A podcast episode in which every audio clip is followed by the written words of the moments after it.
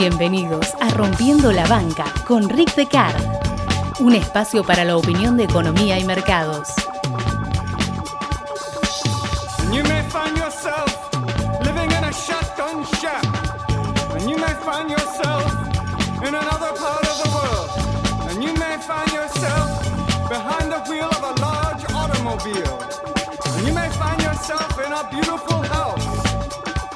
With a beautiful wife, yourself,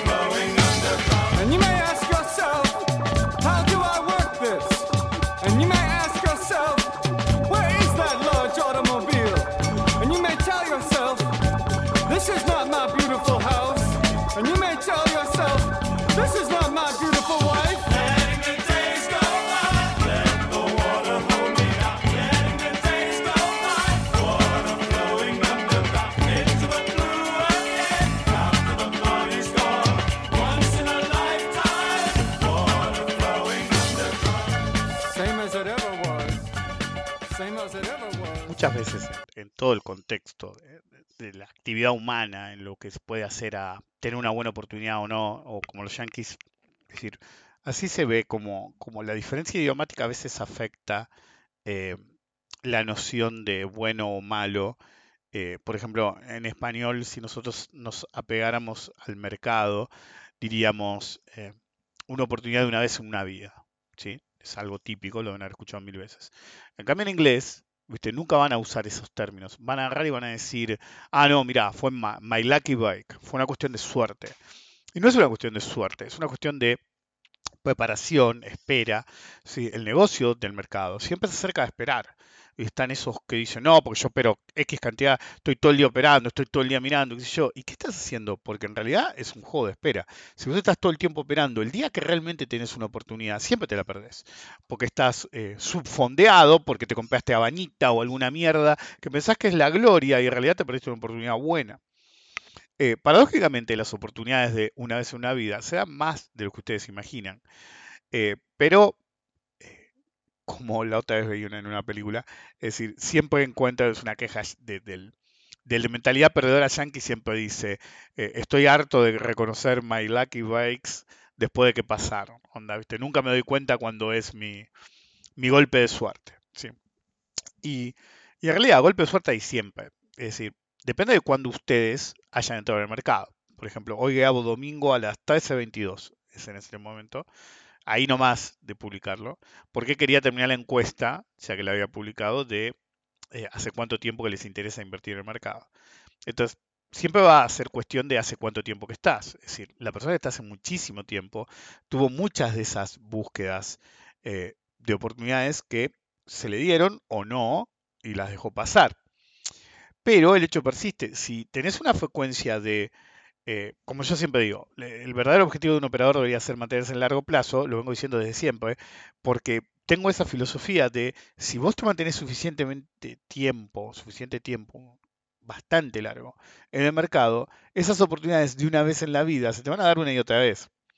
Por ejemplo, yo siempre digo, yo ahora em, tengo 33 años de experiencia en el mercado como profesional, pero eso no significa que empecé a decir, la mayor parte de ustedes, la mayor parte en general, LADOIs, profesionales, todos, dicen, yo estoy en el mercado hace X, y normalmente toman desde el momento que les interesó el mercado. Yo no hago eso.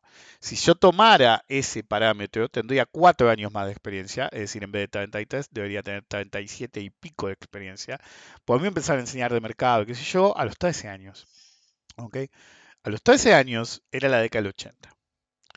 Eh, entonces, tuve oportunidad de ver un montón de oportunidades únicas, como siempre digo, esas once in a lifetime, o si lo prefieren, eh, de Lucky Breaks. em, y patológicamente las enganché todas, ¿ok? Algunas, las primeras no fueron mi decisión, yo era muy chico, tenía 14 años, em, pero durante los 80 la gente se olvida, el otro día lo comentaba en el seminario de bonos, es decir, no es, eh, cierto, la base más larga de bonos la tengo yo, en parte porque soy heredero de bases de datos de gente que realmente se interesaba mucho en mantener los datos, pero si se fijan en acciones tengo un poco más para atrás. Si uno diría, ¿por qué bonos te falta? ¿Qué sé yo? Si bien sé que tengo, deberían contar dónde, em, pues son archivos digitales en planillas. El otro día eh, en el seminario Albert se reía, pues, dice hijo de puta 4PO. No me acuerdo si el Excel no existía, entonces no me acuerdo si están en 4PO o en Lotus, uno, dos, tres, pero bueno, eran planillas eh, como las que conocen ahora, un poco más básicas, previo al Excel. El Excel es una copia de esas cosas. Eh, de hecho, Excel fue comprado por Microsoft, no sé por qué termino hablando de este. Eh, ellos tenían algo parecido que se llama Access, que realmente no era una base de datos, sino que era una, un new take en cómo usar planillas. ¿ok? Anyway, bueno, algún día me voy a tropezar cuando, porque no están en CDs, eso estoy convencido, creo que están en disquetes y creo saber en qué caja tengo los disquetes, pero justo está varios de, de abajo varias cajas, y me tengo que tomar el trabajo y tengo que conseguir o no sé por qué termino hablando de estas cosas. Cuando uno hace backups, normalmente no, ha, eh, es decir, si es vivo, pone que vos haces backup en CDs. Entonces, backupeas todos los CDs y en algún momento vas a dejar de usar CDs porque usas la nube o lo que sea. Entonces, lo que yo hice toda mi vida así de provisor era es cuando yo dejaba de hacer backups con alguna tecnología específica, me encargaba de guardar uno o dos dispositivos que pudiera conectar a una computadora para leer eso. Por ejemplo, los disquetes están junto a un lector de disquetes. Los CDs están junto a un lector de CDs, dos de hecho. Y así sucesivamente. ¿sí? Eh, las grabaciones de mini cassettes están guardadas con el grabador de mini, mini cassettes. Yo no usaba minidisc, pero si hubiera tenido minidiscs, eh, estarían con un reproductor de minidisc. Si no, un día te encontrás que tenés todos los archivos y no los podés ver. Anyway, eh, el punto es, eh, en los 80 veníamos de default, default fue en 1982 y recién en 1992 se salió el default. Entonces las emisiones de bonos eran muy chicas, eran para pagar algo específico del gobierno, tocaban a todo el mundo y le enchufaban un bono, pero también no querían que creciera mucho el asunto, entonces permitían que lo usaras para algo. Por ejemplo, eh, había ciertos bonos que se usaban en la construcción y después terminaban en manos del emisor de nuevo. Y se iba haciendo así. Entonces no hay mucha información previa, pero los bonos de 1982 eh, seguían circulando.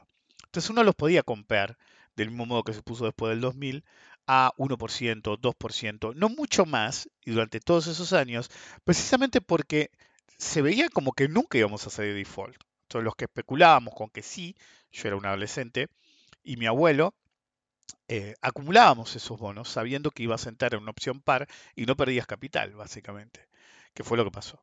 Em, después, al final, eh, uno podía elegir entre varias y no necesariamente fuimos todos a par, pero bueno, eh, muchos fuimos al FRB pero que ya mencioné ese bono.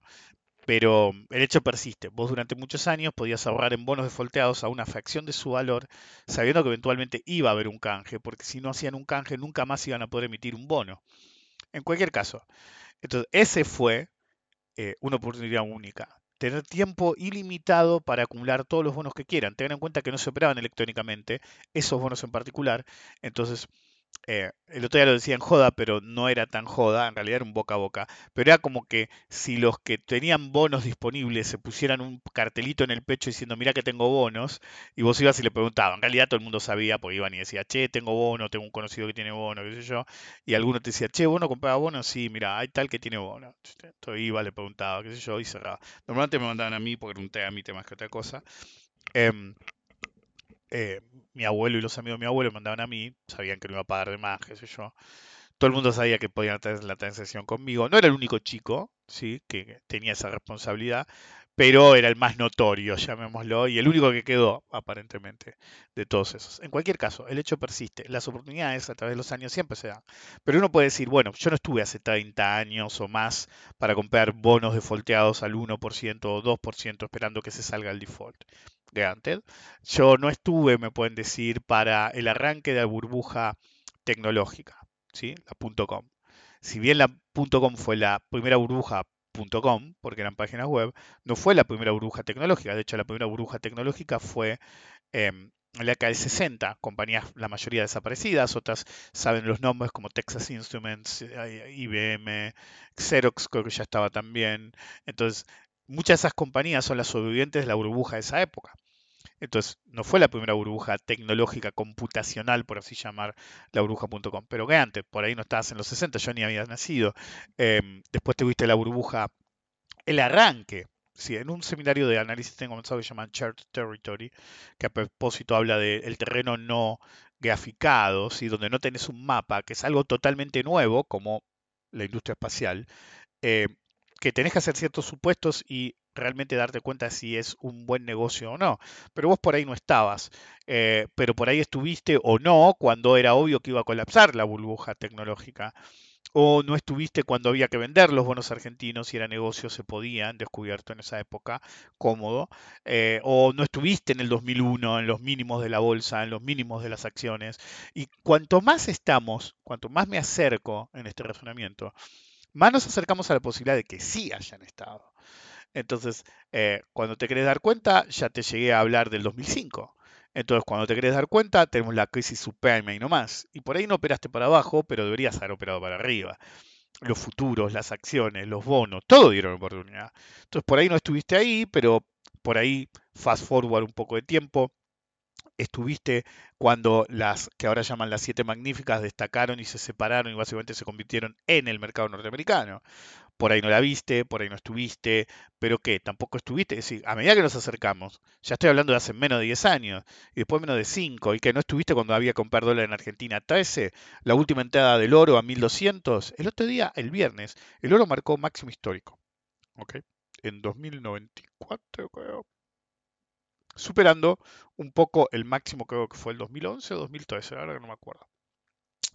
Entonces uno dice, bueno, está bien, máximo histórico. Ustedes no entienden la importancia del máximo histórico del oro. No es como el máximo histórico de una acción que cotiza hace 20 años, 30 años, 40 años. Cuando vos decís, el, y, nadie le dio pelota, es decir, casi nadie. Cuando vos decís el máximo histórico del oro, no es el máximo histórico del Bitcoin, más allá que el Bitcoin sea basura, es el máximo histórico del primer activo de la historia de la civilización humana, desde que tenemos registros para acá. Es el máximo de qué? 7000 años. ¿Se entiende a lo que voy? Es decir, es el máximo de la civilización, el único máximo de la civilización. Entonces me dieron pelota. ¿Saben qué? A propósito, no mencioné nada, lo puse recién al cierre. Y antes me tomé el trabajo de entrar a la página Wall Street Journal, ver Bloomberg, ver Refinitiv, ver Market Watch. Boludo, todos estaban hablando páginas y páginas de la aberración pedorra del Cybertruck de Tesla. El oro te acababa de meter máximo histórico de la civilización humana. Háblame de perder una oportunidad. ¿ok? La última entrada, que la dije en el 16 o 17, que había sido en 1180, una cosa así, te la perdiste también y bueno, por ahí no estabas. ¿ok? Y oportunidades menores, pero que pueden ser de una vida. Hay un montón. La pregunta es, yo veo un montón normalmente. Cuando Habana estaba en mil, ¿sí? dije, le saco una franquicia a Habana. La única razón por la que no me interesó fue porque no tenía opciones activas lo suficientemente, que era lo que yo quería hacer.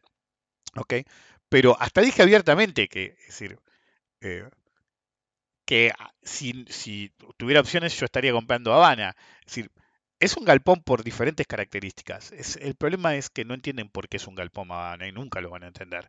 Pero bueno, ese es otro tema. El punto es que a medida que te acercas a la fecha, ¿sí? no ves la oportunidad de Satellogic en un mínimo. Sí, te estás jugando a que desaparezca la compañía. Realmente pensás que van a deslistar una de las pocas compañías espaciales que tampoco está quebrada. ¿Ok? No es que estaba quebrada y le debía medio mundo, onda, lo que pasó con Iridium. Iridium sigue dando vuelta, lo que pasó con Global Crossing. Sí, al activista lo empomaron, pero vos estás usando, escuchándome ahora en Internet, gracias a la tecnología que creó y eh, hizo el deployment Global Crossing hace tantos años y desapareció la compañía. Entonces uno tiene que saber diferenciar esas oportunidades, porque si no lo haces, realmente nunca vas a llegar a ser un gran operador, porque siempre vas a estar peleando por minucias. La pérdida de oportunidades es así. Si vos mirás para otro lado, cuando el token pasó, no importa que le identifiques después. está el, famoso, ah, te la perdiste, que te chusean algunos. Pero ¿saben qué? Chusear no es operar. Y algún gran operador que decía que era el superoperador de alfa, beta u omega o los bonos argentinos, activame tal cosa, los pude y vas a ver cómo te opero. No operaron nunca más los put de los bonos. Nunca más. Entonces, ¿te quieren hacer creer que son todos superoperadores y al final nadie opera? Porque le pueden hacer caer a un boludo que solamente lee en Twitter, pero un boludo que sigue el mercado no es tan boludo y no se la va a caer. Bienvenidos al episodio número 382 Rompiendo la Banca. Soy Rick Decar. Permítame esta semana hablar una vez más del problema más serio que tiene el mercado.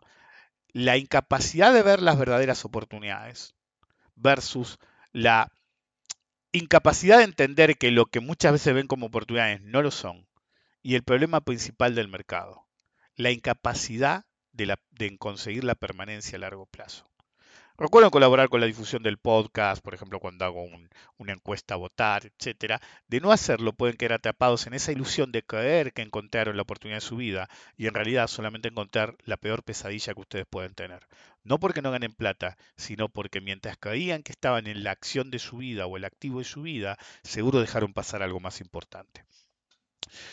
El problema de ser un operador de bolsa es que muchas veces se tiene visión de túnel. Cuando uno mira mucho tiempo el mercado, tiende a mirar ciertas cosas más que otras. Y al hacerlo, pierde perspectiva. Entonces, la pérdida de oportunidades se puede explicar por un factor extremadamente simple, el miedo a perder. Es pura psicología el trading. En una punta tienen el miedo extremo a perder y en la otra la falta patológica de él, del apostador a cualquier cosa que él cree que va a ser el negocio de su vida ambos polos se equivocan. El correcto intermedio no es el miedo del mercado, para nada, sino el respeto al mercado. Esa es la parte que nunca entienden. El mercado es acerca de respetar el mercado, no de pelotudeces, no de, ay, no, lo que pasa que, viste, qué sé yo. Es decir, los boludos se creen que son analistas fundamentales. Otro día me mandaron una captura de uno de esos boludos nuevos, que debe tener más seguidores que yo a esta altura. ¿Por qué? Es decir, una vez me dijeron, ah, vos porque sos envidioso. No, no, no, no la verdad, es, es un signo de nuestros tiempos. La persona no le importa mi track record. No le importa los podcasts que hago desde mediados del 2016 acertando una y otra y otra vez. No. El común de la gente lo que quiere es que venga un boludo y le diga, si compras tal cosa te vas a llenar de guita. Y como la profecía autocumplida cuando hacen masa crítica marginalmente se les puede dar, deifican a ese pelotudo. ¿Saben cómo termina ese pelotudo? Un día desaparece, cambia de identidad, se borra. Lo he visto mil veces. En el 2016 había un montón de estos pelotudos que se me hacían los vivos. No quedó uno. No quedó uno. Algunos de vez en cuando te hacen un comentario. Desaparecieron todos. ¿Por qué? Pues no eran tan vivos. Porque básicamente dependen de convencer a la gente de que esto es fácil. ¿Para qué te hiciste la cabeza? ¿No viste que Habana subió de 1000 a, qué sé yo, no sé cuánto está, 4000? A ver. De curioso la tengo en mi lista de seguimiento, siempre para caerme un poco de risa. A ver, dame un segundo. A ver. 4100. Entonces decís, ¿qué? ¿No la viste de 1000 a 2000? ¿No la viste de 2000 a 3000? ¿Te la perdiste? ¿Te la vas a perder de nuevo? Entonces, cuando ya no hay más narrativas y se quedan creativos, salen con la narrativa que esa captura mandaron porque no va a parar de subir porque la cantidad de acciones es limitada. No, de veras. Yo creí que todas las acciones que operaban en el mercado tenían un endless supply of empomados. Es decir, que básicamente Microsoft tenía infinito punto rojo de acciones en circulación. Que Satellogic tenía tantos trillones de, de acciones como estrellas en el universo. Por lo menos en lo observable. No. Así que es cantidad limitada. Sí, son todas así. Y una acción no sube solamente porque tenga pocas acciones en circulación. Además, eso tiene una solución extremadamente rápida. Si secas la plaza con un par de boludos, te meten un par de suscripciones y te hacen el ojete. Fue como terminó el mercado en los 80. En los 80 tenían un montón de pelotudos que dicen la misma pelotudez que este, pero pagos. Entonces estaban, ¿sí? Zuko, toda esa gente que creen que son superoperadores, eran unos delincuentes que se la pasaban manejando los activos que les pagaban por manejar y a veces ni por guita, eran tan pelotudos que ni cobraban guita, por algún datito de vez en cuando, hermano, eh, no te olvides de mí, eh, tirame algún, hermano, tirame un negocio, ¿ok? Entonces, los tipos manejaban, manejaban, manejaban, sobre todo acciones con muy poca, eh, muy poco floating, muy pocas acciones circulantes, hasta que la plaza se secaba totalmente. Cuando la plaza se secaba totalmente, es verdad, el precio había subido un montón. ¿Saben qué hacían? Te metían suscripción tras suscripción. Entonces, si vos no suscribías, tu acción cada vez valía menos. Algunos boludos se creían que eran vivos sin suscribir y vendiendo los cupones de suscripción. Entonces, a mí no me van a licuar, sí te licuaron, porque vos vendiste el cupón de suscripción, emitían más acciones, después volvían a subir las acciones, pero la tuya ya tenía menos posición, porque lo que antes era una posición de mil acciones, ahora técnicamente respecto al floating total era menor. Bueno, así quedaron Pampa Energía. Pampa Energía era un galpón literal, ¿ok? Alguien se tomó el trabajo de, ir a ver el galpón, no tenía techo. Quedaban tres paredes en pie, pero tenía todos los papeles de la bolsa en regla. Entonces agarraban, te la subían con la excusa X del futuro, la acción del año, hasta el presidente de la bolsa el vicepresidente en ese momento te decía, no, sabes, la va a ser la acción del año, lo cual es ilegal decir eso, pero bueno, no importa. Entonces iba y subía y qué sé yo. Cada que subía te metían una suscripción. Cuando te quisiste dar cuenta, Pampa era la compañía. Ahora te dicen, no, qué gran compañía, qué, genio ese muchacho, es un mago de la finanza. Sí, porque todos los que se involucraron en, la movida esa, todos perdieron guita. Pero básicamente hicieron una vaquita para que el tipo tuviera una compañía. Y se quedaron de garpe. Entonces, ese es el problema. Muchas veces la identificación de oportunidades va por el verdadero análisis fundamental. Y el verdadero análisis fundamental no es, es decir, estamos en un país que está cayéndose a pedazos. Y ustedes se creen que la mejor idea es invertir en una compañía que hace golosinas. Es decir, si no hay guita para gastar, lo primero que cortás es la, golosina. Es decir, por ahí no la cortás del todo, pero compras. Es decir, análisis fundamental es cuando yo en la playa del Trader me fui a uno de los más importantes y chetos eh, locales de Habana y los tipos no tenían alfajores. Escucharon lo que dije y uno me dijo, no, porque la época no, flaco, fui en el momento que tenías que tener alfajores en el ojete mal. No tenía alfajores. Básicamente nos discriminaron por mi nena. Eh, porque no quería laburar la mina que nos atendió. Había ocho empleados o seis empleados para atender a dos personas. Entramos a, em, ¿cómo se llama? A comprar, a pesar de que nos había tratado mal la mina, dijo, bueno, vamos a comprar unos alfajores, porque la nena creo que no se quiere quedar. Entonces, vamos a comprar alfajores.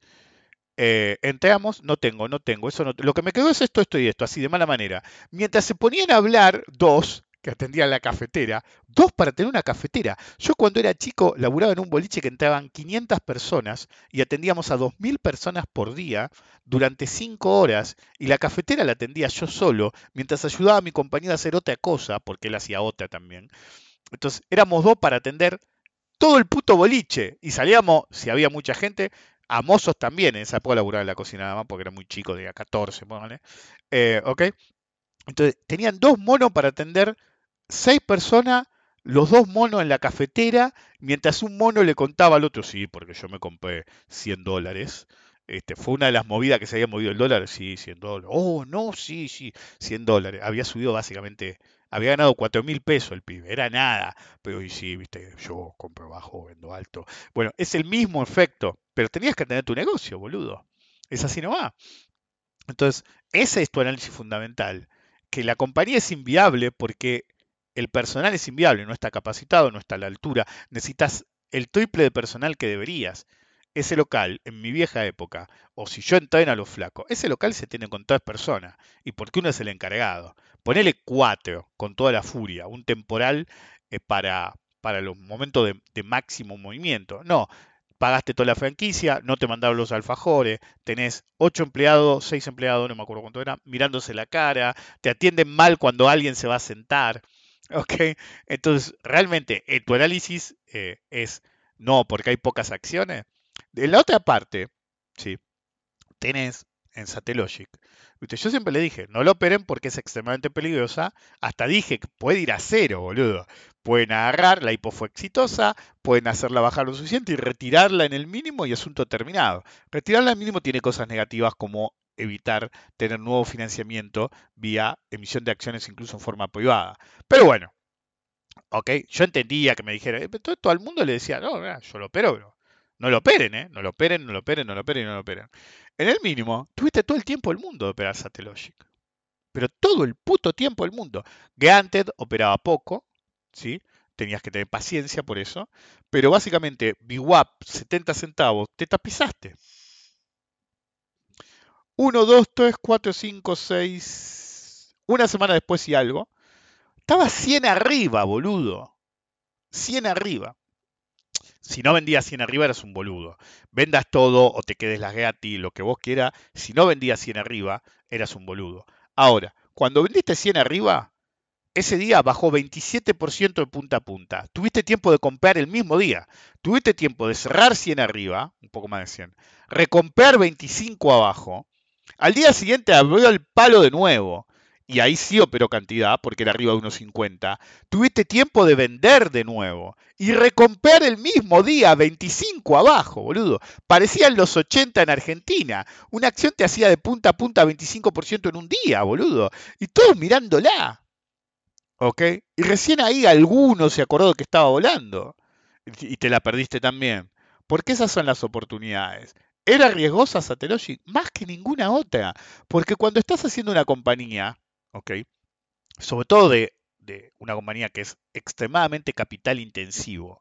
Tenés un problema de financiamiento normalmente, tenés un problema de volver eh, viable la compañía, pero la compañía se está volviendo inviable. Ya habían decidido registrarse, no me acuerdo si era en Delaware, se, sabía que había financiamiento. Hell, yo te financio, boludo, no me rompa las bolas. Siempre va a haber alguien que ponga la guita en una compañía satelital. ¿Qué hay? Dos una docena, dos docenas de compañías de este tipo si en el peor de los casos se los compran. Entonces, y me decían, no, qué boludo, seguí operando Satellogic. Hice un seminario de administración de cartera mostrando cómo gané durante toda la baja comprando. Porque hay que tener método siempre. Pero en el mínimo, en el mínimo no lo vio nadie. Como no vio nadie el mínimo de IPF. Mientras en, en Habana, mi hija es autista, obviamente. Ya lo dije, yo estoy en el espectro, aparentemente. Eh, no, nos cuesta que coma en un lugar. No, no habíamos podido hacerlo nunca. Entonces, como no había nadie, habíamos ido en invierno o en una vacación de invierno, yo, en un fin de semana largo, vimos que no había nadie en Habana y estaba todo puesto. Y como ella fue, porque es un deck y le gusta el deck a mi hija, eh, fue y hizo algo que hace normalmente. Si no ve mucha gente, va y se sienta. Pero el problema es que no se queda sentada. Entonces nos acercamos, yo estaba un poco más lejos, nos acercamos a ver si podíamos tomar algo en, El Habana, como hubiéramos hecho en cualquier lugar, por más peor que fuera, para eh, lograr esa experiencia de que a mi nenas le gustara estar ahí. Sale una mina y dice, ¿van a tomar algo? Eh, y le digo, así, como lo escucharon. Y, le digo, mira, eh, hay que ver si la nena se queda. Si la nena se queda es nuestra intención, le digo yo, bien, y si no, voy a comprar algunos alfajores adentro. La tipa me mira y me dice, porque si no consumen no pueden estar acá. ¿Perdón? Ok.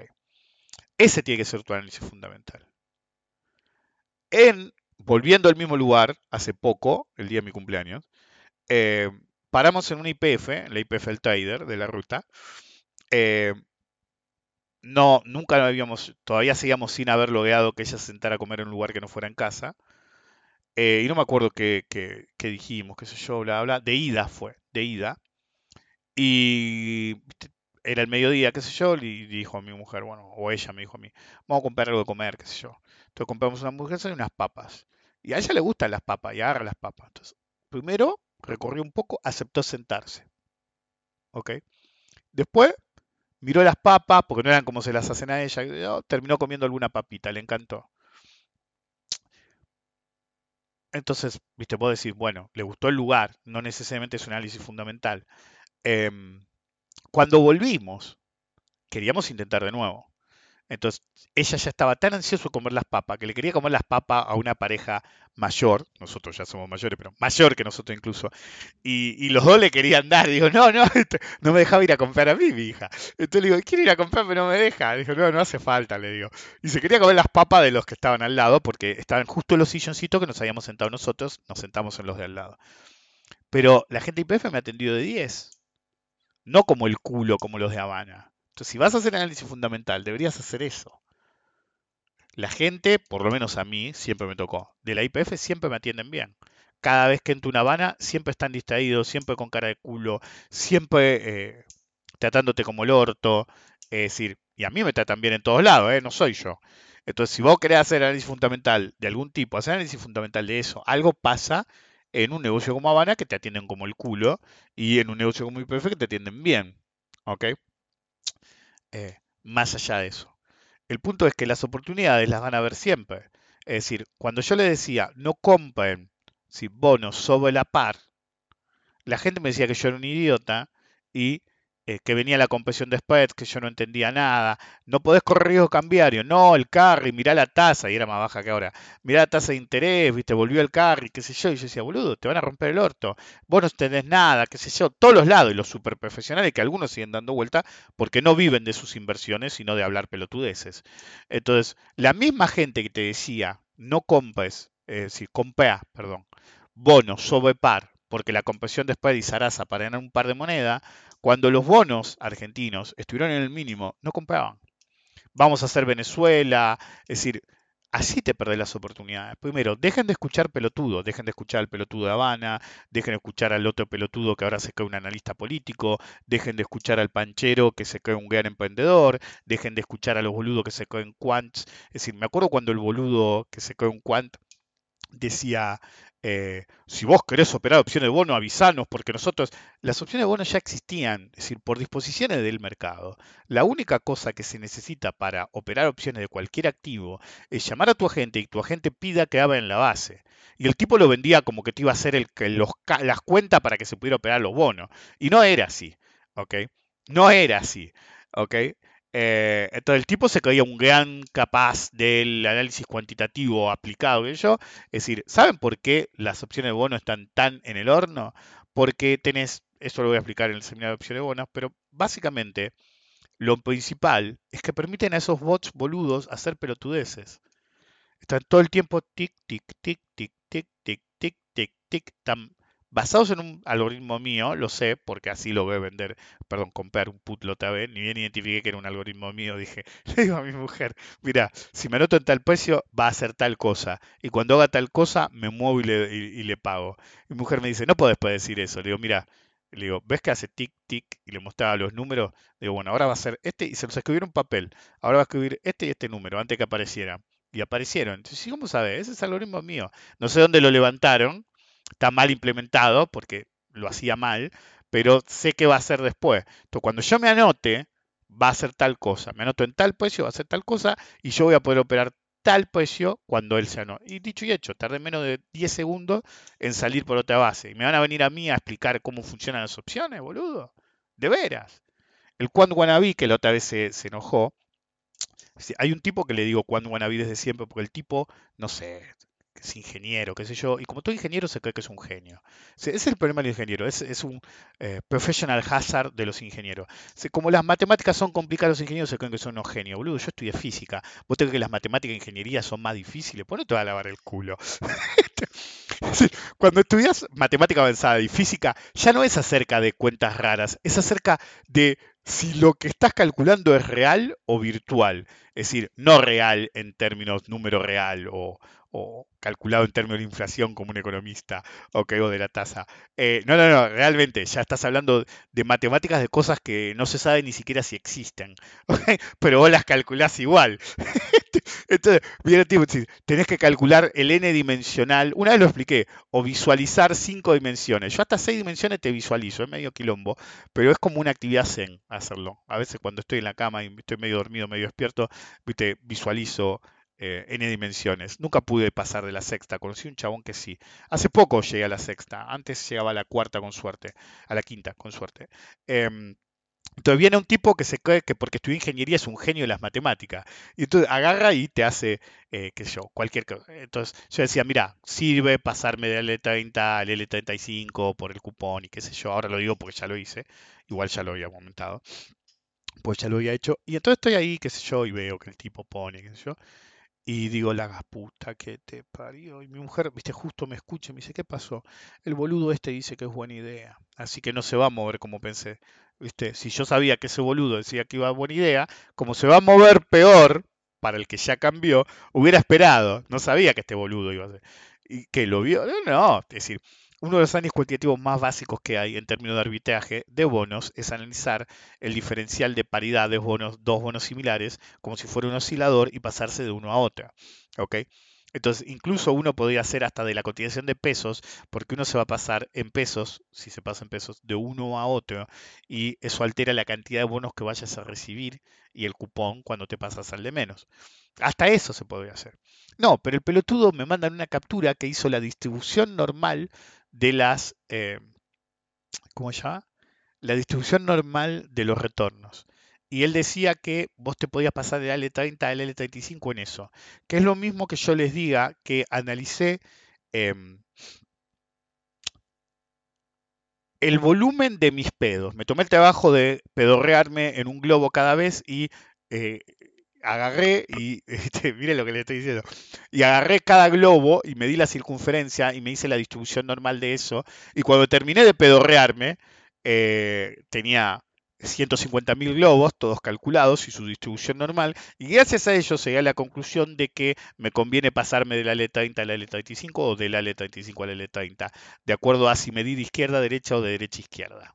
Es exactamente lo mismo. Pero para peor, el tipo en un momento dice, no, porque la caída del CCL es la más grande desde no sé dónde, y pongo, pongo el código, eh, así lo pueden hacer ustedes, y el pelotudo agarra y calculó el CCL con datos de Yahoo levantados por Python. Eh, ajuste, precio ajustado, ¿no? Errores tampoco, ninguno, ¿no? Ah, que va a haber errores en la serie de datos de Yahoo. Es decir, no es router que tiene un error a cada rato, no, no, esto es Yahoo, que levanta los términos de router y tiene 500 millones de monos analizando que no haya ningún error en tu serie de datos pedorra de un activo del tercer mundo. Boludo, ustedes cuando siguen a alguien, ¿ok? Que por ahí siguen este pelotudo al Juan Guanabí o al Juan que quiere ser o a los demás. Es decir, se les apaga el cerebro. sí, no ven, porque yo veo la cantidad de me gusta que le pone, qué yo. Mi mujer siempre dice, es un concurso de popularidad, vos podrías ser más amable. ¿Por qué tengo que ser amable? Yo les digo la verdad. Es como la otra vez que alguien me preguntó, che, viste, no, no, guita afuera no hay eh, para Argentina. ¿sí? No, nosotros ni en pedo, me dice un institucional, eh, nosotros ni en pedo. Y, entonces, ¿viste? me dice, ¿vos qué opinás? ¿Le deberíamos prestar? Y yo le, yo saben lo que le contesté, le dije, eh, vos me pagás para que te diga la verdad. El tipo entendió, porque el chabón me lo planteó como una pregunta, ¿vos le prestarías a Argentina? Entonces, cuando yo le dije, en vez de sí o no, vos me pagás para que yo te diga la verdad, entendió todo. Ok. Y un pelotudo en Twitter me dijo, ¿qué vas a saber vos si le van a Argentina guita o no? Quédate tranquilo que yo sí sé. Sé quién le puede dar, pero lo que sí te sé decir es que cuando dijeron que tenían todos los, como dije desde el principio, no, porque tenemos todos los dólares ya listos cuando vote, viste, dolarizo y qué sé yo, no tienen nada. Pues el tipo te puede boquear todo lo que quiere decirlo en Twitter, pero la realidad es que si vos tenés no super conexiones, un poco conectado, Sí, yo odio hablar por teléfono, mando un mensaje normalmente. Mando un mensaje y digo, che, ¿verdad esto? No, te dicen. ¿Ok? Cuando dije nadie recibía Totito en Wall Street, uno me dijo, ¿qué sabías vos? ¿Qué sé yo? Y me tomé el trabajo de preguntar porque me dio curiosidad. Yo nunca digo algo que no puedo comprobar por, por mí mismo. Por ejemplo, mi idea de hacer un seminario de opciones sobre bonos en Argentina era ni bien lo pusieron, porque quería hacerlo antes de las elecciones, porque la idea era hacer ciertas cosas que se podían hacer antes de las elecciones, como lanzar puts, que eran números puestos, la ibas a levantar. Pero claro, lo hice y vi que las garantías estaban mal calculadas. Después todos habían visto lo de la garantía. Ah, sí, no me digas. No se notó, ¿eh? Este, además, el tipo lo dijo el mismo día que yo dije en público el problema. ¿Entendés? Me mandas una captura el mismo día que yo lo dije, pero tu captura es de un rato después de que yo lo dije. Entonces, ¿qué comprobante es ese? Y alguno puede decir, ¿vieron cómo le cerraron el culo a Rick? Que nunca lo dice nadie. Este, pero, boludo, no comparan la fecha y la hora de los tweets, aunque sea, o, a qué hora salió mi post o, mi comentario, y a qué hora escribieron el tweet. Claro, ¿por qué hacen estas cosas los lados? Porque dentro de, sé yo, un año, o dos, o cinco, alguien pone esa captura, y nadie va a andar chequeando, ¿ok?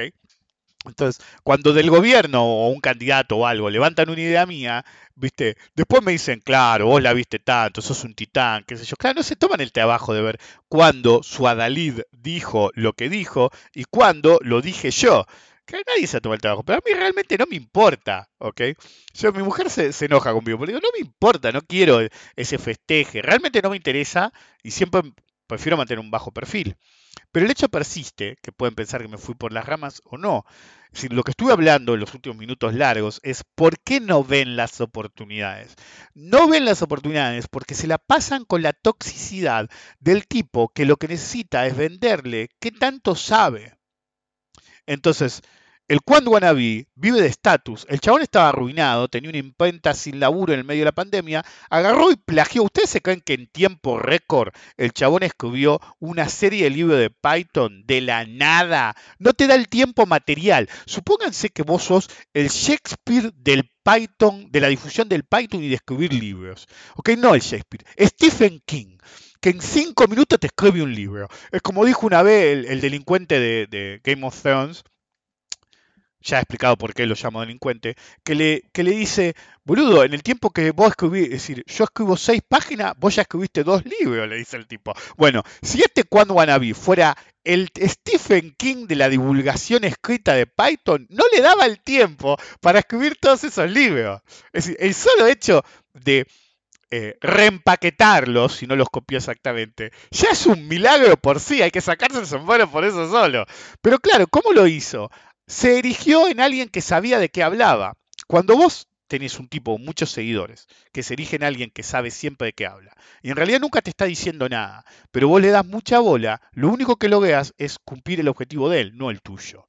Entonces, ¿qué hicieron? Le compraron el libro, eh, consiguió un geek como profesor, que nada que ver con lo que hacía, solamente porque tenía libro y qué sé yo. Entonces yo digo, boludo, ¿no, se dan cuenta? Y esto va desde ese boludo, del otro, el otro que se cree un quant. Boludo, quiere que vayas a su agente de bolsa porque él va a comisión si lleva clientes, boludo. ¿No se dan cuenta? ¿Sí? El ex nene cheto, El cheto, ¿viste? Que dice, no, porque acá sí, claro, este es, sale uno y dice, pues yo soy el mejor operador de bonos y el, o el que más opera bono en Argentina. Really, motherfucker, no debes estar ni entre los primeros 40, hermano. ni entre los primeros 40. ¿viste? Y no te digo que conozco a los 40 que están entre los primeros 40, pero a dos docenas de los primeros 40 los conozco, yo incluido. ¿Ok? Entonces este tipo dice, claro, entonces él necesita ese ego, ¿ok? Y el nene necesita la publicidad que le da este tipo. ¿Ok? Entonces, sí, claro, es el mejor operador, el más grande, qué sé yo. ¿Para qué? Para traer más clientes. ¿Ok? Eso pasa lo mismo con el, el Quant. Es una lucha para pelearse por los pocos. Ustedes piensen que el mercado en cualquier planeta es un estanque. ¿Ok? Puedes tener un estanque de 2 metros cuadrados, por el estanque que dice yo, compré seis peces, ¿ok? A ver si no se me morían. La buena noticia es que no se me mueren. La, mala noticia es que, como no quería comprarlo súper grande, porque tenía miedo que se me murieran, compré de 15 centímetros. 15 centímetros es un pez relativamente grande. No los vemos. El estanque es tan grande, terminó más grande que la pileta, ¿ok? Entonces, y la pileta es grande, quedó tan grande que en determinado momento, antes de comprar más peces, para que se den cuenta, le digo a mi mujer, fue, vamos a bajar, vamos a vaciar el estanque. ¿Cómo vamos? Vamos a hacer hasta que veamos los peces.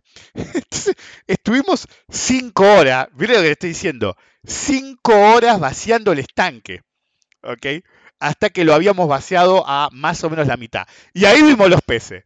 ahí empecé a llenar de nuevo. ¿Ok? Y nos teníamos que ir, porque ya habíamos estado todo el día allá, y no nos íbamos a quedar, porque no teníamos comida comprada para allá, más que para pasar la tarde. Entonces, agarro y le digo, ¿sabes qué? Voy a tratar de conectar a la manguera, voy a llenar con la manguera, y le voy a poner el Alexa, el switch Alexa, bueno, no es un switch Alexa, es un switch inteligente.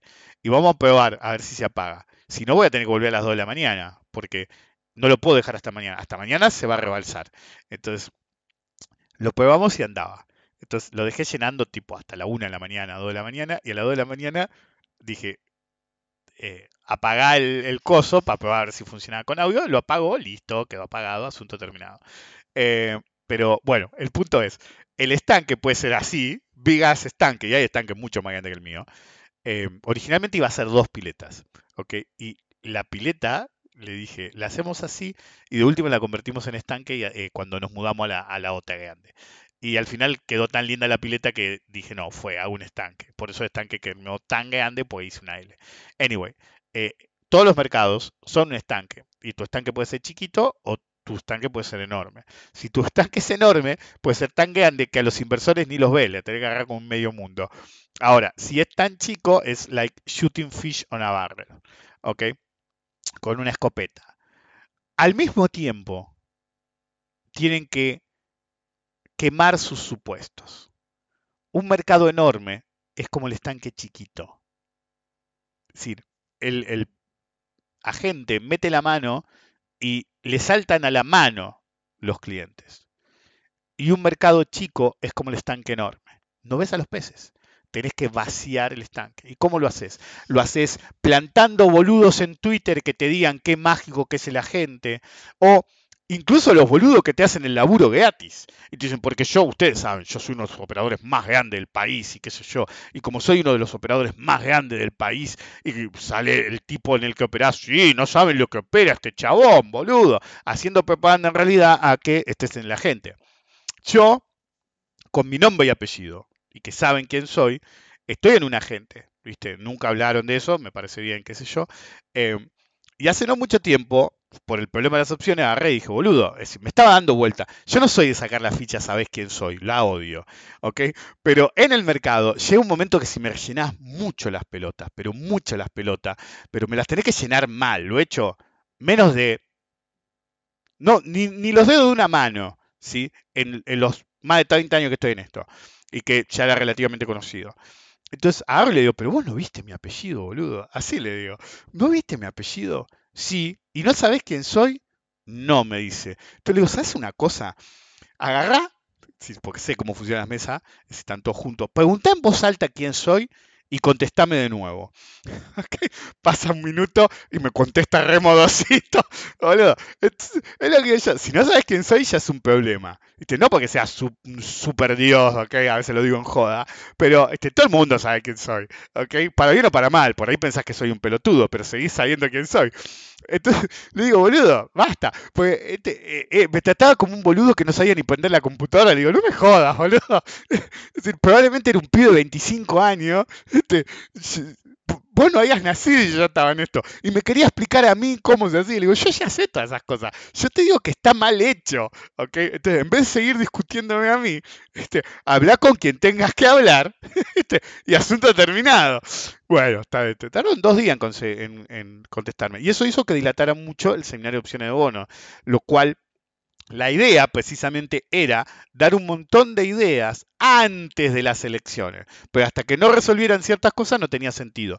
Para cuando contestaron afirmativamente, ya había pasado el tren y dije, bueno, voy a explicar qué, hice yo, qué sé gente que me preguntó, qué hizo en base a lo que yo le expliqué que se podía hacer y qué hicieron algunos que me dijeron qué hicieron, incluso sin preguntarme a mí.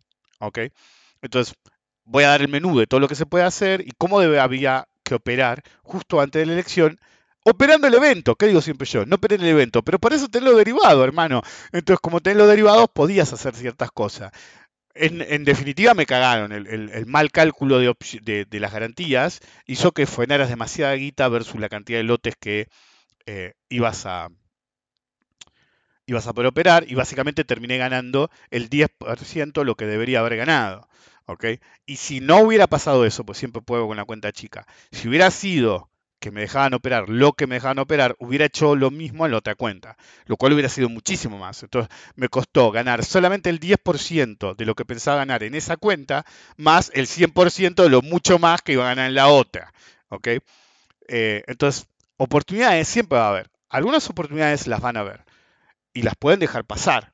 Por ejemplo, como dije, la de Habana la vi y era una oportunidad, pero no era Satellogic en el mínimo absoluto, era Habana 1000, viniendo de 200, 400, 500, pero yo sabía que iba a salir igual, sobre todo pues estaba la narrativa del supernegocio y la narrativa, ya cuando vi un artículo en, un medio, no me acuerdo en qué diario, qué sé yo, digital, ¿no? En la página. Dije, hijo de puta. Ok, entonces la, pasa, qué sé yo, he visto cosas que no me han interesado. Es decir, ustedes no entienden por qué Habana es un galpón, realmente se tienen que dedicar a otra cosa. ¿ok? Es decir, ay, no, porque por ahí sale el ADR. ¿A quién carajo le importa si sale el ADR? Es una fábrica de chocolate y una franquicia que fuera de Argentina no es muy conocida. Es decir, algunos dicen, ¿es el Starbucks? No, no es el Starbucks. Starbucks no es el Starbucks. ¿ok? Hay Starbucks que cierran, flaco, es así nomás. Si, yo sé que Ustedes tienen que entender que si vos ves oportunidades, las ves todo el tiempo. La otra vez, no voy a decir en qué contexto, porque se van a dar cuenta que es. Eh, estaba con mi mujer y le digo, ¿sabes qué? Te voy a poner tal cosa. Me dice, ¿perdón? Me dice mi mujer, sí, ¿ves ahí? Tal cosa vamos a hacer. Y mi mujer se queda y me dice, ¿cómo? nunca pensé que se podía hacer tal cosa. Sí, obvio que se puede. Vamos a hacer tal cosa, le digo yo. Y, te pasa el rato y dice, ¿sabes qué? Ni en un millón de años se me hubiera eh, imaginado hacer eso que vos decís. Entonces le digo, por eso yo soy yo y los demás son los demás, le digo yo. Es decir, oportunidades vas a ver en todos lados. Están oportunidades que son accionables, oportunidades que no son accionables, oportunidades que son accionables y vos decidís dejar pasar, oportunidades que pensabas que son eh, accionables, no son accionables y las querés hacer igual, por ejemplo, eh, el tema de, las eh, opciones de bonos, que ahora es más fácil y por ahí hago otras cosas adicionales, pero el hecho persiste. Entonces hay oportunidades que son geniales. Entonces algunas las vas a tener que tomar, otras no. Usted tiene que tener en cuenta una cosa. Primero, lo importante es detectar las oportunidades. Segundo, no toda oportunidad es pasible de ser viable para ustedes. ¿ok?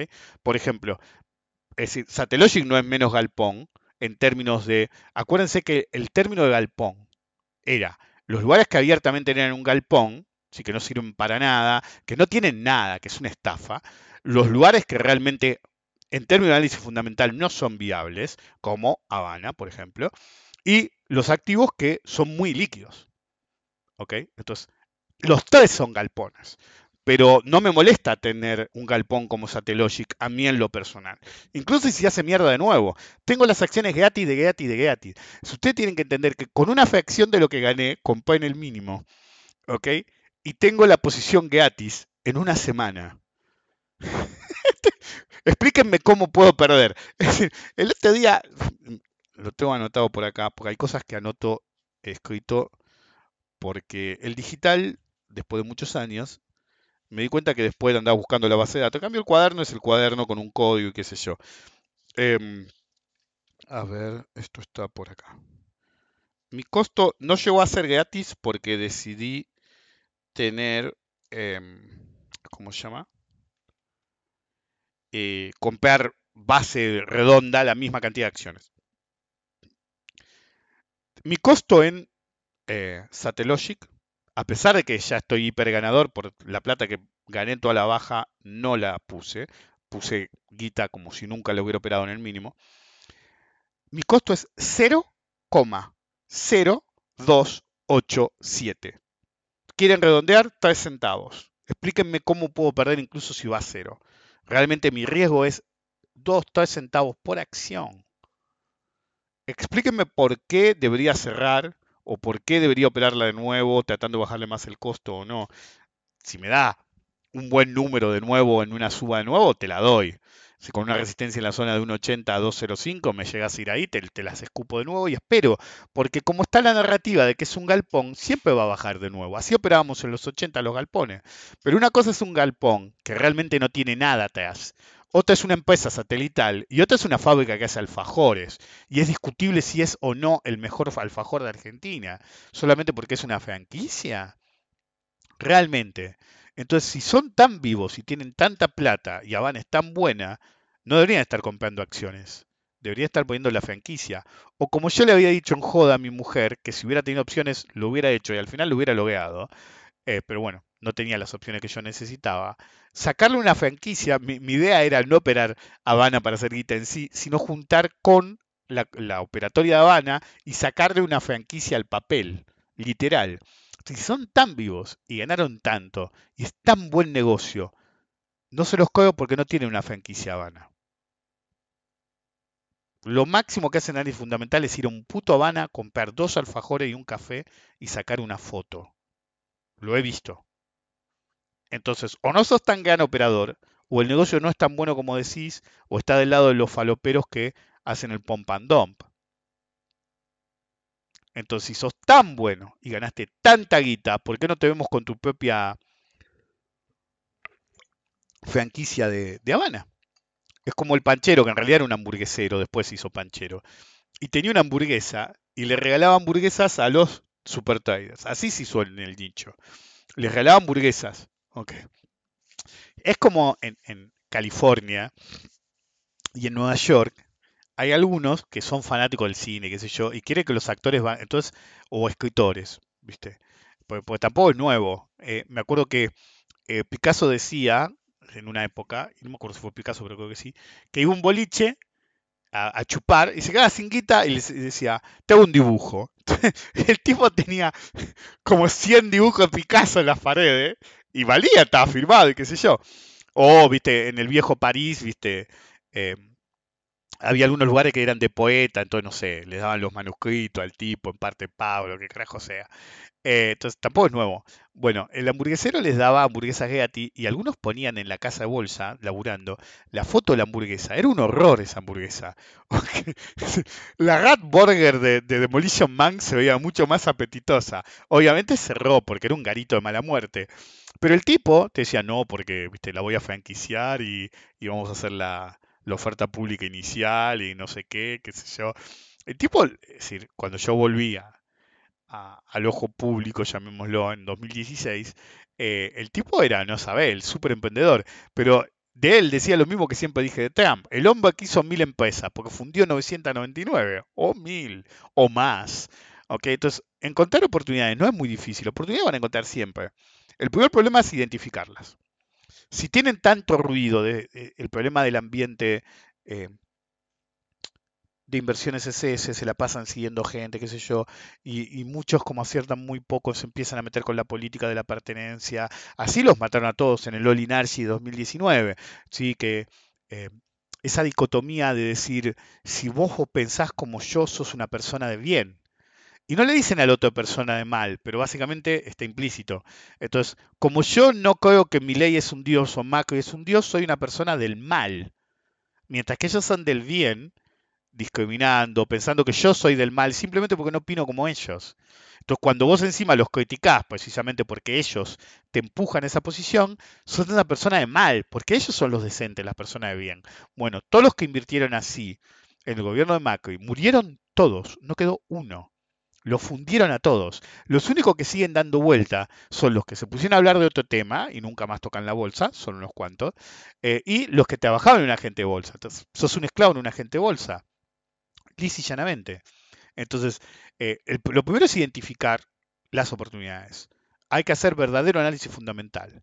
¡Qué horror! Una compañía que hace satélites, hay solamente 20 en el mundo y una está en Argentina. ¡No! ¡Qué locura! Uno llega a decir, ¿cómo voy a invertir en Satellogic? Al tipo le gusta el Che Guevara, mira, y ponía una foto que tenía, no sé, una foto del Che o qué sé yo.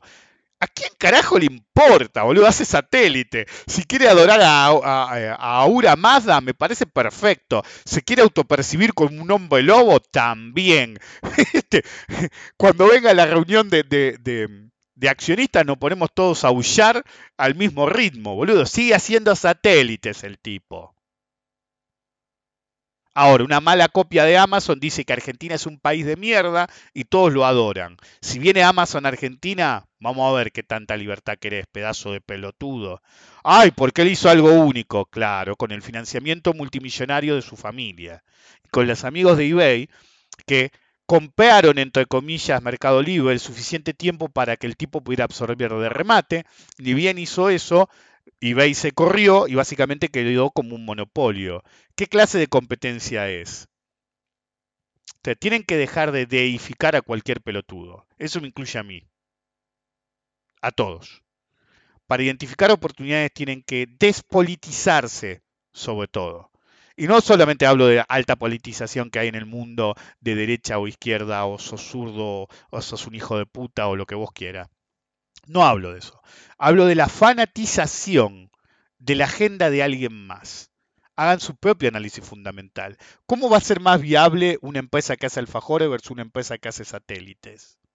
¿De veras creen eso? Bueno, si creen eso, la pregunta que deberían hacerse es, ¿cuánto tiempo podemos mantener esa idea? Porque la próxima vez que Satellogic tenga un satélite más en el espacio, ¿qué me vas a decir vos? ¿Que vendiste X cantidad de alfajores? ¿Really? Ese es tu logro. Y hay nicho para todos, pero de nuevo, hablamos de las oportunidades. Las oportunidades son características de rasgos distintivos. Tiene que estar todo subvaluado, tuvo que haber una crisis, tiene que ser un sector completamente nuevo. Algo que realmente no esté eh, súper saturado. Algo, si saben cuál es la barrera de entrada para hacer un alfajor, cero. Antes que yo fuera diabético tipo 2, mi mujer me hacía alfajores que Habana son basura al lado. No se lo da ni a tu peor enemigo.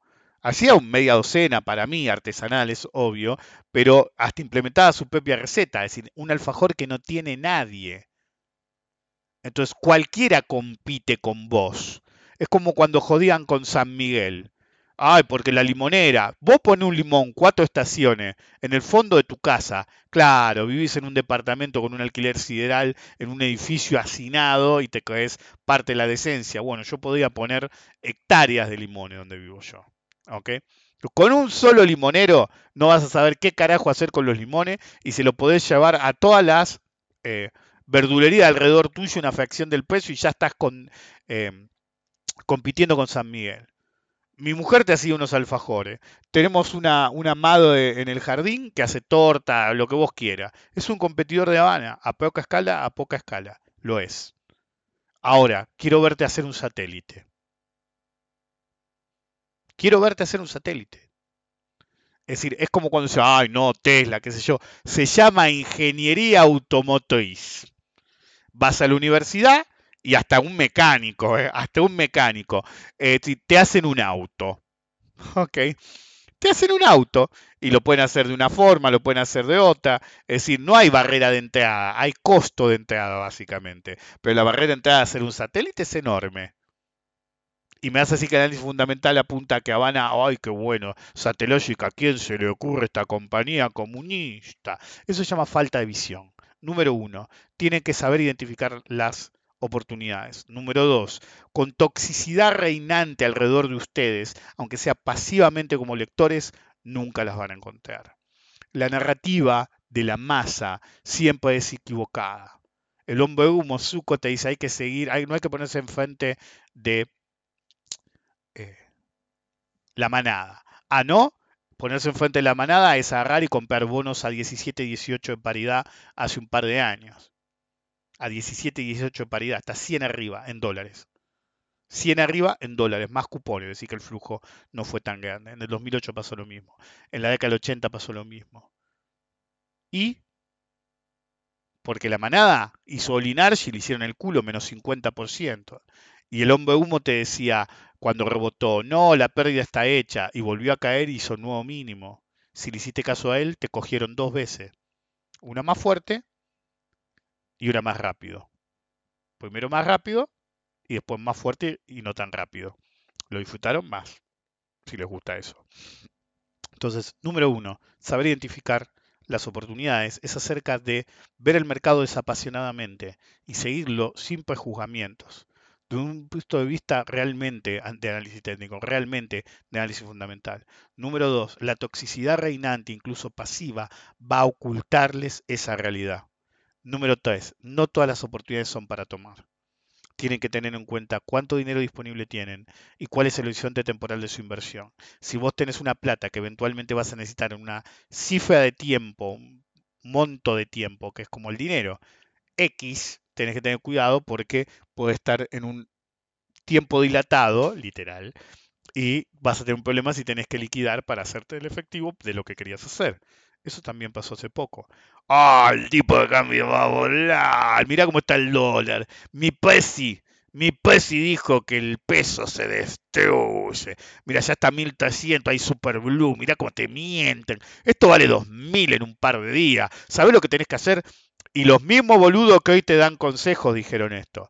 Tarjeteate hasta las pelotas, tarjeta, pero mete todo en la tarjeta hasta que te caigas, o que hasta que te caigas, compé a dólar, compé a dólar que va a volar, y después con una fracción de la plata del dólar, con una fracción vas a levantar la tarjeta de crédito, decime hacías después.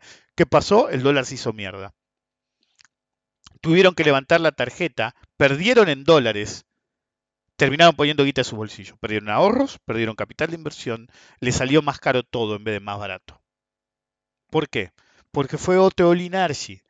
Todos salieron a hacer lo mismo. Todos los que creían que eran esa buena gente, la gente de bien. Si vos tenés a la gente de bien de un lado, en el mundo de las inversiones, y la gente del malo, los que sobeamos del otro, siempre trata de estar del otro, porque a la gente del bien serán gente de bien según su óptica, pero lo que siempre hacen bien es poner el culo nunca, nunca, nunca vayan con la manada per se. Es decir, hay un momento para ir a la manada. Yo siempre, cuando era chico, decía, yo siempre fíjense que estoy al revés de todos. Pero en algún momento los todos se van a sincronizar conmigo. ¿Y a dónde me empiezo a preocupar? Pero no significa que tengo que cerrar enseguida. Un tiempo vamos a durar en, el mismo barco. ¿Ok? Por ejemplo, ahora muchos más dicen que tenés que tener buenos argentinos prácticamente todos dicen que tenemos un argentino. Cuando estaba en el mínimo íbamos a ser Venezuela, te perdiste la oportunidad. Ahora que está a 30 y pico y subió como el 100, decís que es el futuro. ¿Ok? No, boludo, tenés que comprar, qué sé yo. Ya la cagaste, está 100 arriba si hubieras, le hubieras, me hecho caso a mí, que era el único que decía que había que comprar. Ahora todos, eh, no, es para arriba, qué sé yo, bla, bla. Y no digo que empiece a caer ahora, porque encima van a empezar a ser resistentes a la baja, ya lo he explicado por qué, sino que eventualmente veo que los que pifian siempre, ahora están comprados. Por un tiempo va a subir, ¿ok? Pero ella me da mala espina estar en el mismo bote que ellos, ¿ok? En este caso son bonos y muy baratos, no tanta, pero si fuera una acción ya estaría cerrando. Entonces, repito, número uno, identificar las oportunidades. Número dos, tratar de eliminar la toxicidad pasiva y activa, la que les imponen y la que buscan ustedes, que les embarra la visión de la oportunidad de ver esas oportunidades. Número tres, no todas las oportunidades son accionables. Algunas pueden ser por un problema de liquidez, otros pueden ser por el horizonte temporal de las inversiones de ustedes. Entonces el horizonte temporal óptimo de los bonos es esperar que lleguen como si se paga, como 80 de paridad o que te esté amortizando a tal ritmo que ya haya recuperado la guita y no tenga forma de perder. Tengan en cuenta alguien que compró desde el mínimo como yo, para cuando te, te paguen la segunda amortización, ya está, boludo, ya recuperé la guita. Es todo para arriba. Y de última me volteé y voy un canje, asunto terminado. Ahora, el que compró en esta zona, y no, el que compró esta zona necesita como 3 o 4 años más para estar neutro en esos términos, más allá de la cotización, si por flujo de fondos me refiero. Y ya de 2026. Entonces, para cuando yo estoy súper ganador, ellos realmente solamente están neutros, más allá de lo que cotice el activo. Pero incluso así, si el activo se fue a 80, digo, ¿sabes qué? Dame esto en vez de esperar que me pague el resto total, va a aflojar. Y me meto la guita en el bolsillo, yo gané muchísimo más que el boludo que está comprando hoy. No es que sea un boludo que estaba comprando hoy, es como dije yo, hasta 33, ponele, qué sé yo, pero otro día tenía un montón de pesos en la cuenta de la nafta y dije, no me voy a quedar con estos pesos, no necesito para nada. Fui y compré bono igual. Un día antes le había dicho al que me preguntó, no, a este precio no compro. Y después dije que me voy a quedar con los pesos, por más flojo que esté el dólar. ¿Ok? Entonces, eh, identificar oportunidades, eliminar la toxicidad. Eh, comprender que no todas las eh, oportunidades son accionables y darles tiempo. Pero no, es decir, Livermore decía, lo que me ha dado dinero, ¿sí? Eh, nunca fue my thinking, but my sitting, decía. Él lo que quería decir es que lo que le había hecho realmente mucho dinero a través de los años no había sido la idea en sí, sino una vez que tomaba la posición, quedarse esperando. Eso no es buy and hope, o buy and hold en realidad. Pues yo digo buy and hope o buy and bleed tenía una. bueno, no importa. Eh, sino que desde el vamos tener una visión óptima de hasta dónde debería ir. ¿Se entiende? Una visión óptima que diga, ok, esto debería ir hasta tal nivel. Ok, a mí me sirve hasta tal nivel. Si, por ejemplo, Satellogic en el mínimo, yo quería más 100. Si no, no. ¿Para qué? Total, eran gratis. Ya era guita gratis. Tú cuando me hizo más 100, cerré. Uy, mirá, menos 25, dame. Al día siguiente, eh, más tarde, dame ¡Uh! Mismo día, menos 25. Listo. ¿Ok? Ahora se calmó. Eh, no hay problema, las tengo gratis. ¿Ok? Pero tenés un horizonte, ya sea porcentual, ¿sí? absoluto en cantidad de dinero, o temporal. Entonces, no es buy and hold indefinidamente, sino tenías un objetivo, pero no un objetivo de corto plazo, sino uno más ambicioso. A eso iba Livermore. Es decir, Livermore también te decía, si de golpe puedo desarmar una posición que es enorme en, un punto específico que es muy lejos de lo que yo quería alcanzar, me chupo un huevo, dame la guita, porque puedo desarmar sin mucha complicación. Eso también lo decía Livermore. Y tienen que tenerlo en cuenta. Pero más allá de eso, fíjense que ver oportunidades no es tan difícil. Si ustedes cumplen el objetivo real del mercado, que es la permanencia a largo plazo en el mercado, oportunidades van a empezar a encontrar y van a empezar a identificar. Pero tienen que eliminar la toxicidad que embarra esa visión, saber cuándo les conviene y cuándo no, y último, pegarse al plan como sea. ¿Sí? Después de darle tiempo, pegarse al plan como sea. Por ejemplo, hay un par, uno en concreto que la otra vez me dice, no, porque quise arbitrar y se me movió un poco, ¿sí? Y dije, bueno, mañana. Eh, y al día siguiente me subió el 10% o lo que sea. El vuelto no es un arbitraje, eso es un boludo. Si arbitrar es comprar o vender y después hacer lo opuesto en el otro activo que ibas a hacer, porque tenés una fracción de segundo, lo más rápido que pueda. Siempre el más líquido primero en lo posible. Y entonces tipo me dice, bueno, pero ahora quedé colgado. Y bueno, vendiste, flaco, es así nomás. Hubo otro que me dijo, no, porque estoy pensando en vender acá para recomprar en 31. Son dos puntos, porque opero los bonos, literal, ¿eh? me dijo así, opero los bonos como si fuera acción. Entonces sos un pelotudo. ¿Ok? Es así nomás. Sos un pelotudo. Dios, qué horror operar un bono como si fuera un bono. Anyway, oportunidades siempre habrá. ¿Las van a saber identificar? Si no están rodeados de toxicidad es más fácil. Van a saber cuál les conviene más o no, eso lo da la experiencia. Van a tener la paciencia para hacer madurar la inversión lo suficiente si llegaron hasta ese paso, eso le da la ecuanimidad, la, el desapasionamiento cuando ves el número. ¿ok? Em, y finalmente, cada activo se maneja como cada activo es, no como se te canta el culo. Anyway, en la última encuesta, ¿sí? Eh, la hice en Instagram nada más. Eh, la gente que está hace menos de un año interesada bajó de 9 a 5. Entre 1 y 5 años bajó de 55 a 53. Entre 6 y 10 años subió de 23 a 29 y más de 10 años quedó igual. El salto más difícil siempre es más de 10 años, ¿ok? Porque siempre son una minoría. Pero fíjense cómo bajó entre 1 y 5 años y subió bastante entre 6 y 10. Que haya pocos de menos de un año tiene dos fuentes. Uno es que estamos en un mercado muy choto, ¿sí? mucha gente se había metido de demasiado joven en el mercado a través de la criptobasura y eso no terminó muy bien, que digamos. Eso eh, afecta. Es decir, es como que acortó los tiempos de ingreso de gente que antes no antes hubiera ingresado por ahí un año o dos después y terminó ingresando anticipadamente, pero en otro nicho, que es el de criptobasura, y terminaron fundiéndose. Entonces, es normal entre eso y la coyuntura que baje un poco lo de menos de un año. Y hay un sesgo que es, yo no digo lo que quieren escuchar los que recién arrancan. Los más vivos sí. Los más vivos y me dicen, mira, estoy hace tanto tiempo, escuché tu podcast, qué sé yo. Los más vivos sí, pero el común quiere que le digan que se va a hacer millonario mañana. Y eso te va a decir un lado y nada más. Entonces lo más probable es que no salgas en mi encuesta porque el lado o me ignora o dice que yo soy un boludo. Y si sos suficientemente boludo, no vas a chequear por tu propia cuenta. De hecho, desde que empecé a atender a mi ley y todas sus boludeces, qué sé yo, perdí 700 seguidores, creo. ¿Escucharon lo que dije? 700 seguidores en dos semanas. Anyway, entre 1 y 5 años bajó un poco porque entre 6 y 10 subió de 23 a 29, 6 puntos. Eso significa que también, en parte, gracias a mí, el sector entre 1 y 5 años, de los que votan mi encuesta y me siguen, me siguen hace tiempo, y lograron dar el salto a 6 años. De hecho, me acuerdo por lo menos 5 casos que en la encuesta anterior me habían dicho estoy al borde de pasar a entre 6 y 10 años. Entonces, hay menos gente nueva. La gente nueva es atraída por otro perfil de analista, eh, si lo quieren llamar así. Y eh, la movilidad ascendente entre 1 y 5 años a 6 y 10 años es precisamente porque gracias en parte a un servidor, han aprendido lo suficiente como para subsistir en el mediano y largo plazo.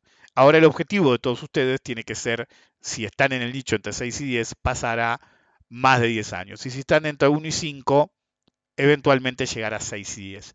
De hecho, en algún momento predije que iba a haber un comportamiento de este tipo en el cual paulatinamente, si yo sigo dando vuelta lo suficiente y haciendo la encuesta, eh, iba a haber cada vez más incidencia eh, entre 6 y 10 años.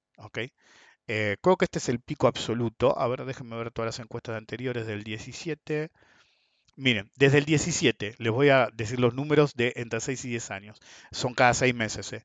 12, 16, 15, 14,9 son todos porcentajes. 15, 16, 14. Y en el 22, 22%, 22%. La última vez en Twitter, porque hice Twitter, eh, Instagram, 28% en Twitter, 23% en Instagram y ahora 29% en Instagram. Lo que significa que de a poco estamos ayudando a que ustedes subsistan en el mercado el suficiente tiempo. Recuerden, oportunidades únicas hay más de las que el nombre indica. Pero lo primero que tienen que hacer es ser capaz de identificarlas sin casarse con ningún activo. Si los bonos están abajo del recovery rate, tenés que comprar bono.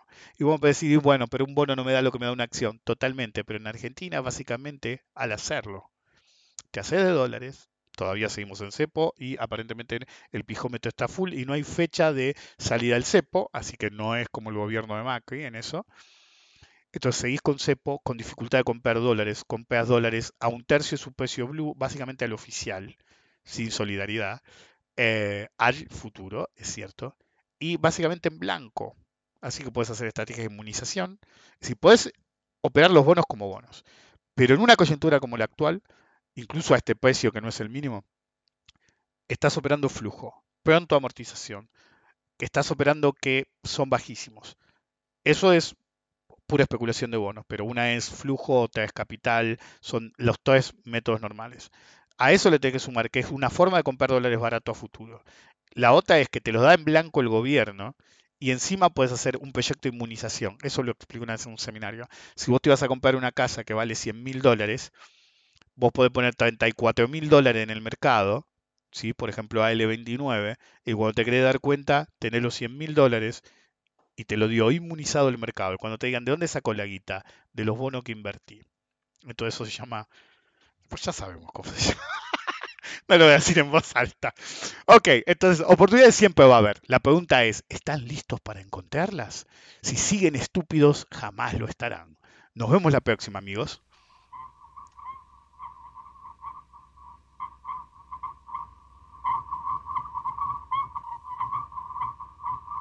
In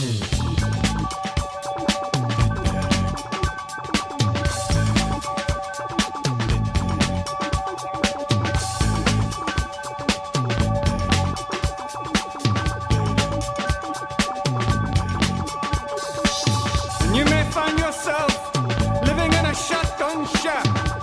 And you may find yourself in another part of the world. And you may find yourself behind the wheel of a automobile. And you may find yourself in a beautiful house with a beautiful wife. And you may ask yourself,